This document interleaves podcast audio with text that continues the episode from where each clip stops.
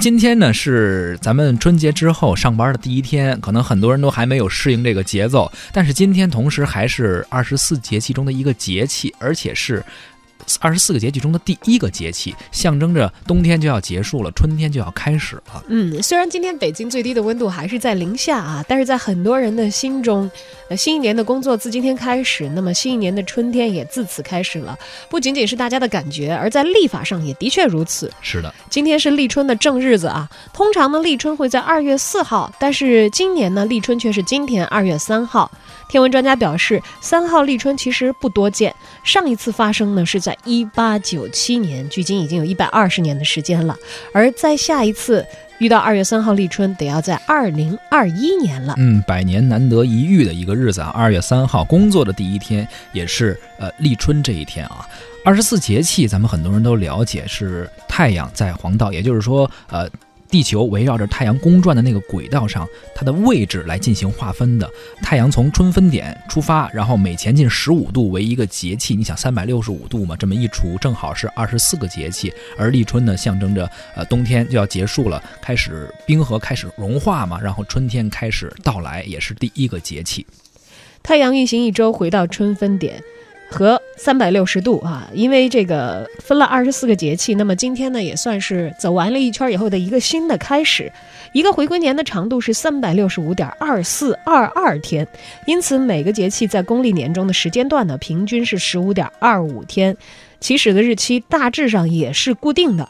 但是太阳的周年是运动并不均匀，而历年的长度呢也有不相同的地方。比如说有平年有闰年吧，闰年时间就要多一些，平年三百六十五天，闰年三百六十六天，所以节气的具体时间呢就会产生一些微小的变化。对你刚刚也说了嘛，一年的呃一个回归年的平均长度是三百六十五点二四二二天，就相当于是，呃三百六十五点二五嘛，四个平年，然后遇一个闰年，就把那一天又给补上来了嘛。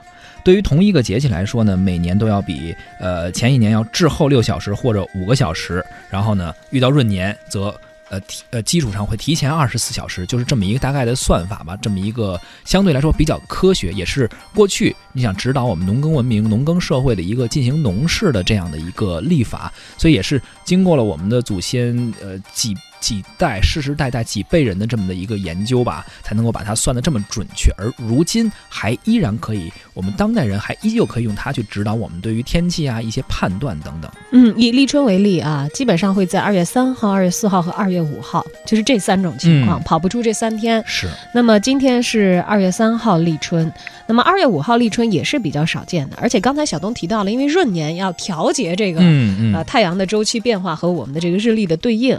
所以也可以想见，就是普通是二月四号立春，今年在二月三号了，所以今年应该也是一个闰年才对了。嗯，这个立春啊，这个有很多咱们一些习俗啊，后边也会我们会请到专门的研究这方面的学者专家去聊这些事情。而且历法呢，主要是农业文明的产物，最初是因为农业的生产需要而创新创制的。呃，古代中国的官方非常重视全年首个节气，也就是立春。接下来呢，我们就来听一听，呃。文艺大家谈的特约观察员、青年历史学者刘滴川，他进行的介绍。今天是公历的二月三日，农历的正月初七。今天晚上的二十三时三十四分一秒，我们将迎来今年二十四节气当中的首个节气立春。去年底，我们中国的二十四节气刚刚被列入联合国教科文组织人类非物质文化遗产代表作名录。那历经了这次入选非遗名录的新闻事件，我想大家对二十四节气的了解肯定比以前更多了。二十四节气是地球绕太阳公转的时候，公转轨道上人为认定的二十四个重要的节点，立春呢就是其中的第一个节点。那么今年地球公转到达立春这个节点的时间，就是今晚二十三时三十四分一秒。那从这一刻起，漫长的冬天就此终结，万物峥嵘的春天也就开始了。因为立春呢是这样一个重要的日子，所以从古至今，从官府到民间，都会举行一系列的庆祝或者是祭祀活动。比如有一本书专门记述咱们北京清代民俗见闻的这么一本书，叫《燕京岁时记》，这里面就记载了。立春这一天，礼部要呈进春山宝座，顺天府要呈进春牛图，也就是相应的衙门要给皇帝呈进一些贡物，那皇帝呢也会相应的赏赐一些东西。其实这种官方的庆典习俗最早可以追溯到西周。周礼里就记载，西周有春官，就是负责春天相应国家祭祀的官员和机构。所以说，从西周起，立春的官方祭祀活动就已经兴起了。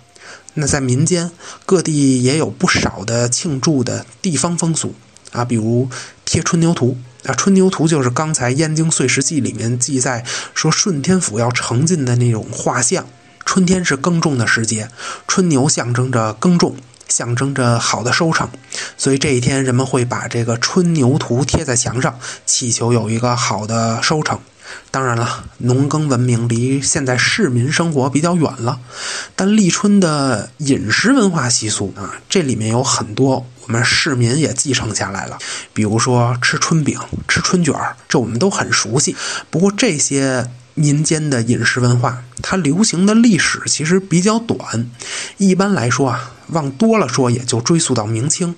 不过有一种立春的饮食文化历史比较悠久，叫春盘。春天的春，盘子的盘，其实就是水果蔬菜的拼盘冷拼。杜甫呢有一首七言律诗，诗的名字就叫《立春》，写的当然也就是立春这一天发生的事情。